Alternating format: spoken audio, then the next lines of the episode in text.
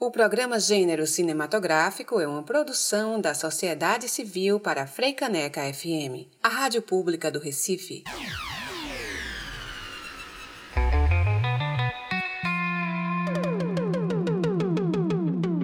Está no ar. Gênero Cinematográfico, dirigido e apresentado por Cíntia Falcão.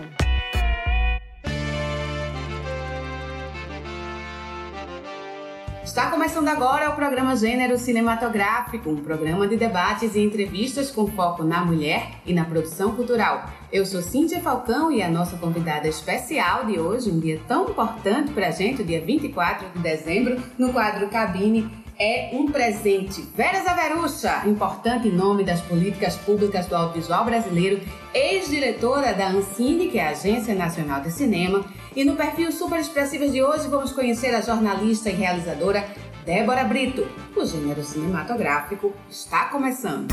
Cabine, aqui tem bate-papo.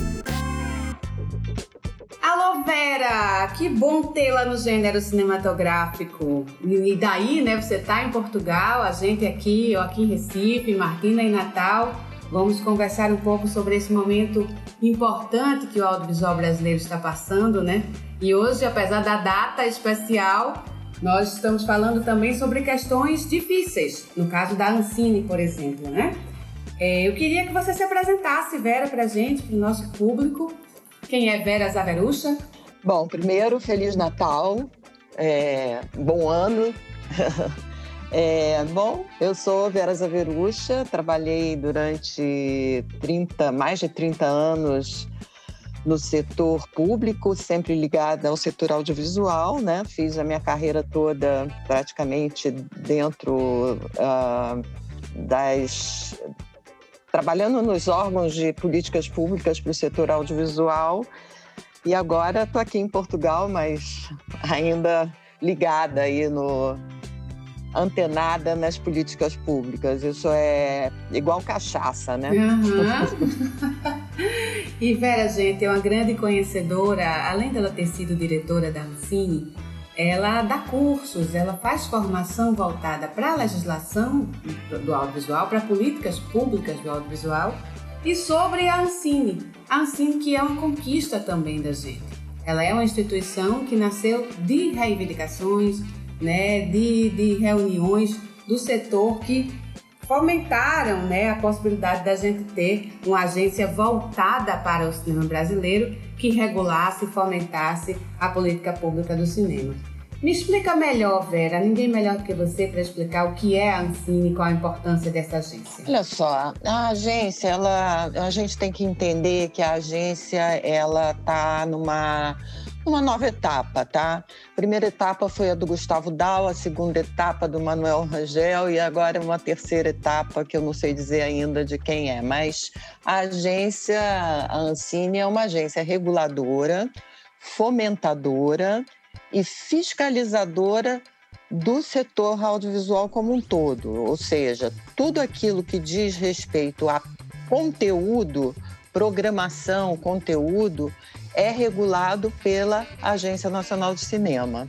É isso que o resumo do que, que vem a ser a agência é uma agência reguladora que trata de proteger o mercado audiovisual brasileiro para os brasileiros. E nesse momento você acha que a gente está vivendo um momento difícil, historicamente falando, para o audiovisual brasileiro e para a própria agência Vera? Você acha que é, corremos riscos como corremos lá nos anos 90 com o fim da Embrafilme? Embrafilme. Olha, eu acho que eu acho que já, tive, já tivemos num momento pior do que estamos nesse momento, tá? É, eu acho assim que uh, na, quando entrou o Bolsonaro, que ele começou a ameaçar de extinção, a Ancine, etc., eu fiquei muito preocupada, porque apesar de saber que isso tem que passar pelo Congresso tudo mais, ele não tem como extinguir numa canetada como como não tinha na época da Embrafilme, teve que se ter uma assembleia dos, dos, dos sócios, etc. Então, eu acho que já, já tivemos no momento pior. Se estamos no momento difícil, eu acho que estamos no momento difícil, mas eu tenho uma confiança, principalmente nos servidores que estão lá, entendeu? Eu acho que tem um grupo de servidores, um grupo grande de servidores, que quer ver a agência funcionar como agência reguladora, etc. Então, eu acho que, assim, existem, às vezes, reações que estão tendo do setor, e eu não estou tirando a razão, porque o setor está paralisado, é, por conta de várias questões que a gente até pode falar depois, mas é, é, eu acho que não dá para você jogar a, a, água junto com o bebê, entendeu? Eu acho que isso, isso. tenho receio disso, porque é muito importante a agência ela permanecer. Isso, e tem uma ideia que está sendo é, divulgada de, da, agência, da agência fazer parte de outra agência, né? de ter uma aglutinação institucional. E isso seria um, muito difícil para a gente, né? seria uma catástrofe para o cinema. Né? É, isso é uma questão que tá, foi levantada pela OCDE, né? que é uhum. o Bolsonaro, esse governo, ele está louco para entrar na OCDE, então eu tenho um certo receio que, que se ceda tudo para poder entrar na OCDE. Mas, por enquanto, eles estão dizendo que, não, pelo menos nos noticiários que eu vi, a Ancine, vamos dizer, não estaria abrangida, vamos dizer, por essa agência, né? A OCDE, gente, é a Organização para a Cooperação e Desenvolvimento Econômico, Isso. Né? tem vários países que são né? Que é como se fosse o clube dos ricos, né? É, exatamente.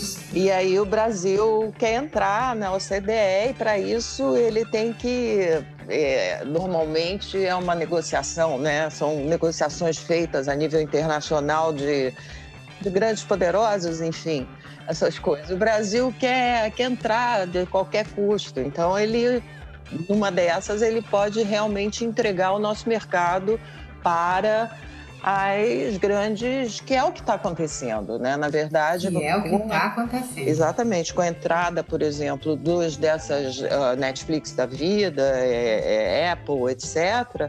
A gente, sem regulação nenhuma, a gente está perdendo o nosso mercado, a gente está perdendo para eles. A questão dos direitos patrimoniais, por exemplo, que é uma coisa super importante que a gente conquistou com a Lei 12485, que é a lei da TV paga, que nos deu cota, que nos deu condições de produção, etc., com recursos que não competem né, com outros recursos. Isso daí, por exemplo, é uma coisa que a gente é, pode perder a qualquer momento por causa da questão que está sendo hoje questionada, que é a Lei 12485, o SEAC, né? Toda a questão do SEAC. É, isso é muito difícil, né? É. Porque antes da Lei 2485, gente, a gente não tinha, não era obrigado a exibir conteúdo nacional nas TVs pagas, não é isso, Vera? E aí foi preciso ter essa lei, com, que inclusive diz de onde vêm os recursos, que são recursos próprios do, do audiovisual, né? Voltados para o audiovisual, e aí é isso que Vera está dizendo, são recursos que não competem com outras áreas, por exemplo, são recursos do segmento para o segmento.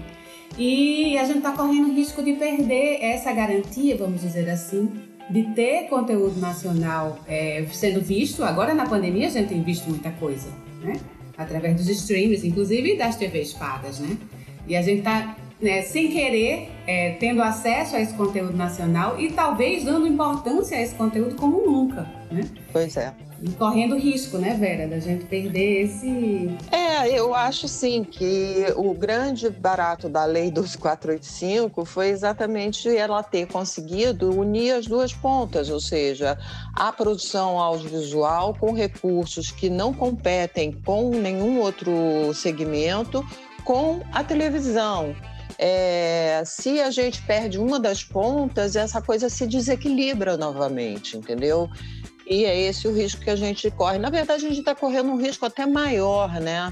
Porque com o streaming, eles tendo considerado o streaming fora do SEAC, todo streaming não tem nenhum tipo de obrigação legal para exibir obras audiovisuais brasileiras de conteúdos independentes. Então, eles já, isso que é importante, o conteúdo independente na televisão e no streaming. E principalmente hoje, o streaming. E agora vamos de música. Eu acredito em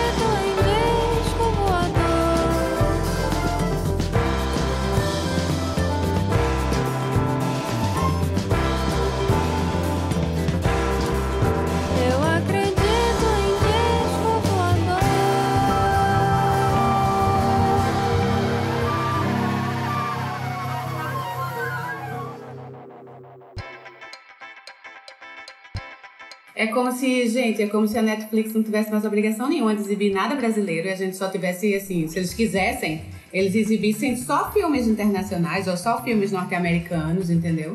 E a gente passasse a, a- a uma fase de, inclusive, ter até produção brasileira, mas não ter onde escoar, né? Então é bem complicado isso, a gente não se ver, né? Não se ver, não se É. ouvir, não ver nosso sotaque, não ver nossas diferenças, nossa diversidade. Então é bem complicado. É como se a gente tivesse conquistado muita coisa e ficando ainda a dever de outras conquistas, como por exemplo, mais participação das mulheres na direção de filmes, mais participação de pessoas negras também, né, em funções de destaque nos filmes. Mas isso a gente até estava caminhando nisso, né? A gente estava começando a conquistar nos editais com toda a questão também da, da- das cotas que, que, que a Ancine tinha, estava tava caminhando para conseguir isso, exatamente. É, isso tudo foi interrompido, isso tudo foi. Mas eu tenho confiança. É, a última notícia que. Uma das últimas notícias que a gente tem, né? É que ah, eles estão se debruçando novamente sobre os editais. Eles mandaram para o eles estão propondo, vão propor, né, ao comitê gestor do Fundo Setorial do Audiovisual, que é quem diz uh, efetivamente para onde que o dinheiro vai, né? Depois de, dessa determinação do comitê gestor do fundo setorial, é que os editais são preparados aí dentro dos seus aspectos técnicos, etc. Mas é o comitê gestor que que, que, vamos dizer, aprova para onde o dinheiro vai, mas é óbvio que o, o a, a, quem faz a proposta é a Ancine, né? Então, a Ancine já está propondo aí novos editais de 400 milhões de reais, o que pode significar aí uma, uma retomada, uma coisa boa né, para o nosso novo ano. É, enfim, que 2022 aí, 21, aliás, né? Não quero. Ih, tô pulando já, né? é porque 2021 tá parecendo uma sequência de 2020, Vera, mesmo. Mas olha, assim, muito bom te ouvir. A gente tá começando a chegar no finalzinho do, da nossa cabine. É, eu, eu achei muito interessante, eu li uma, acho que um artigo seu recente e você falava disso, assim, que você estava vendo alguma esperança, né? Com relação a, a, essa elaboração desses editais. Mesmo na, na semana passada teve a reunião da Frente Parlamentar Mista em defesa do cinema do audiovisual, que tem à frente o deputado Tadeu Alencar, aqui de Pernambuco, e o pessoal estava conversando com muita preocupação sobre a suspensão do regulamento do PRODAV, gente, que assim, existe um grande regulamento né, na Ancine de, de projetos voltados para desenvolvimento do audiovisual, e isso inclui séries, produtos de TV e tal, e a preocupação é muito grande que suspendendo esse regulamento, também a gente fique à mercê de, de novas legislaçõezinhas, né? De editais que tem outras formatações e tal. E aí eu li um artigo de Vera dizendo, ó, gente, também não é, a gente não precisa se desesperar totalmente, né? Existe aí uma esperança de ter algum recurso disponível e carimbado para o desenvolvimento do audiovisual. Eu queria te ouvir para ter uma voz de esperança realmente para 2021, né? Isso que você estava dizendo aí, que eles, quando você fala eles estão fazendo esses editais, são esse grupo de servidores da Ancine, é isso? É, na verdade, assim, é, é o que tudo aponta é que uh, é, o comitê gestor ah, deve ter já uma. Eu imagino assim, porque a maioria é governo, né? Do comitê gestor, a maioria é governo. E eu acho que a Ancine nunca iria pedir uma autorização para lançamento de editais para o comitê gestor se não houvesse já algum tipo de acordo entre a Ancine e o Ministério do Planejamento para liberar 400 milhões de reais, que é o que eles estão pleiteando ao comitê gestor. Então, nesse sentido, é que eu acho que uh, já existe essa autorização, pelo menos do, do, do por parte lá da, da, do Ministério da Economia entendeu? Porque senão não teria sentido fazer essa, essa, esse pedido para o comitê gestor. Então, eu acho que 2021 talvez seja um pouco melhor do que 2020, porque eu acho que começarão a surgir formas de se voltar à produção com vacina e com recursos. Ai, graças, é tão bom te ouvir, Vera. Deus te ouça, é, fala pela boca de um anjo. Eu confio, eu confio nos servidores que estão na Ancine, entendeu? São servidores de carreira que querem que aquilo funcione. Para eles não existe nada que que seja melhor do que eles estarem lá fazendo coisas úteis, né? Mas Exatamente. existem outras coisas além dos aviões de carreira. Isso, exatamente, Vera. Gente, vocês gostam de cinema, de jogos, games, de animação, de inovação em mídias, de TV? Pronto, esse papo que a gente estava tendo aqui fala disso. Sem política pública voltada para o audiovisual, que engloba tudo isso, a gente não tem como se ver na TV, a gente não tem como jogar um jogo interessante, a gente não tem como ter é, diversidade a partir das nossas falas, dos nossos sotaques, né, sendo vistos e ouvidos nesses canais. Vera, obrigadíssima pela sua participação. Agradeço muito mesmo. É, acho que foi um papo bem importante, bem interessante para o gênero cinematográfico. Um beijo, obrigada e feliz ano novo. Beijo grande, Vera. Beijo, Obrigada mesmo. Nada, imagina. Cabine! Acabou, pessoal. Essa foi ótima. Valeu! Aqui no gênero cinematográfico, nos empenhamos em trazer diversas vozes da produção cultural protagonizada por mulheres desde a criação, passando pela técnica, até a legislação e o desenvolvimento de políticas públicas. Este é um momento difícil para o segmento do audiovisual, que vem passando por perdas significativas. E ouvir Vera Zaverucha, ex-diretora da Ancine, em nosso programa, ajuda a gente a entender melhor em que momento estamos vivendo. E agora vamos ao quadro Super Expressivas com o perfil da jornalista e realizadora Débora Brito.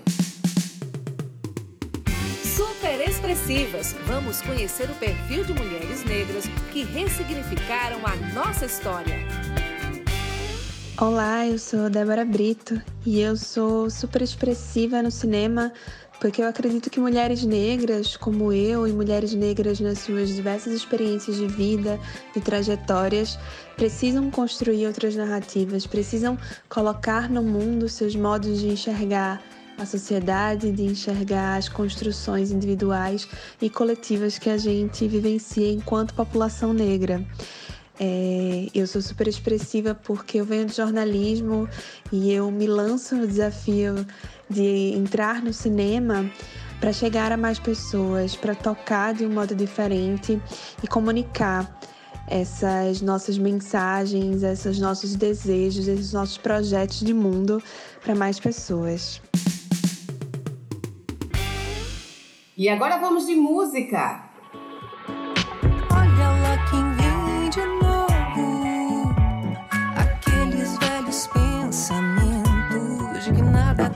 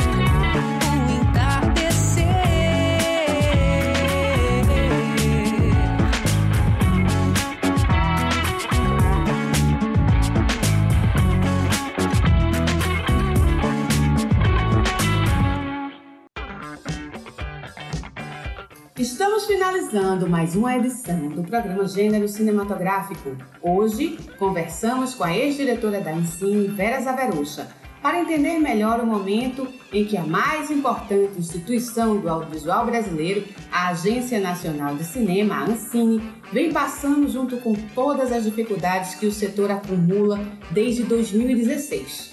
No quadro Super Expressiva de hoje, conhecemos a jornalista e realizadora Débora Brito, e se você tiver alguma sugestão de pauta ou se tem vontade de saber mais sobre o trabalho de alguma mulher na produção cultural e quer ouvi-la aqui no programa, segue a gente no Instagram.